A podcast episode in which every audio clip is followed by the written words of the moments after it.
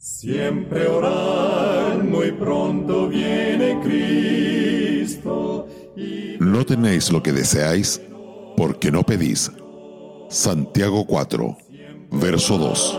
Porque nos sale alerta y nos lleve a su Un versículo como este suscita una pregunta interesante. Si no tenemos porque no pedimos, ¿qué cosas tan grandes nos estamos perdiendo simplemente porque no oramos por ellas? Una pregunta semejante surge de Santiago 5:16. La oración eficaz del justo puede mucho.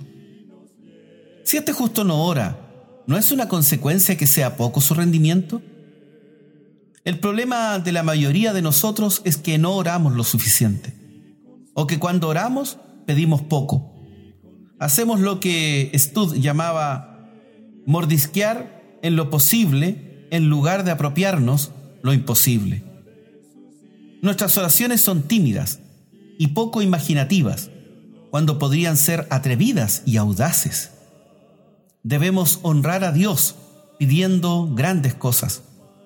En las palabras de John Newton, te estás acercando a un rey, tráele grandes peticiones su gracia y poder son tales que nadie llega a pedir demasiado. Cuando lo hacemos así, no solo honramos a Dios, sino que también nos enriquecemos espiritualmente. Él desea abrirnos los tesoros del cielo, pero el versículo de hoy sugiere que solamente lo hace en respuesta a la oración. Me parece que este pasaje responde a una pregunta que escuchamos frecuentemente. ¿La oración en realidad mueve a Dios a hacer aquello que no haría de lo contrario? ¿O solamente nos hace coincidir con lo que haría de cualquier modo? La respuesta parece clara.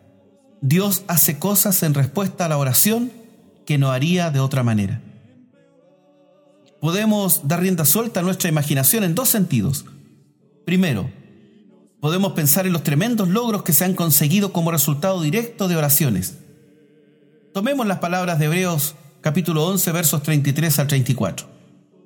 Recordamos a aquellos que conquistaron reinos, hicieron justicia, alcanzaron promesas, taparon bocas de leones, apagaron fuegos impetuosos, evitaron filo de espada, sacaron fuerzas de debilidad, se hicieron fuertes en batalla, pusieron en fuga ejércitos extranjeros.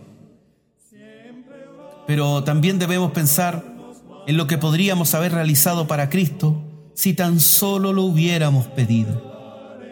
Pensemos en las muchas preciosas e inmensas promesas de la palabra que hemos dejado de pedir. Hemos sido débiles cuando pudimos haber sido fuertes. Hemos tocado pocas vidas para Dios cuando pudimos haber tocado miles o aún millones. Hemos pedido unos cuantos metros cuando pudimos haber pedido continentes. Hemos sido pobres espirituales cuando pudimos haber sido muy ricos.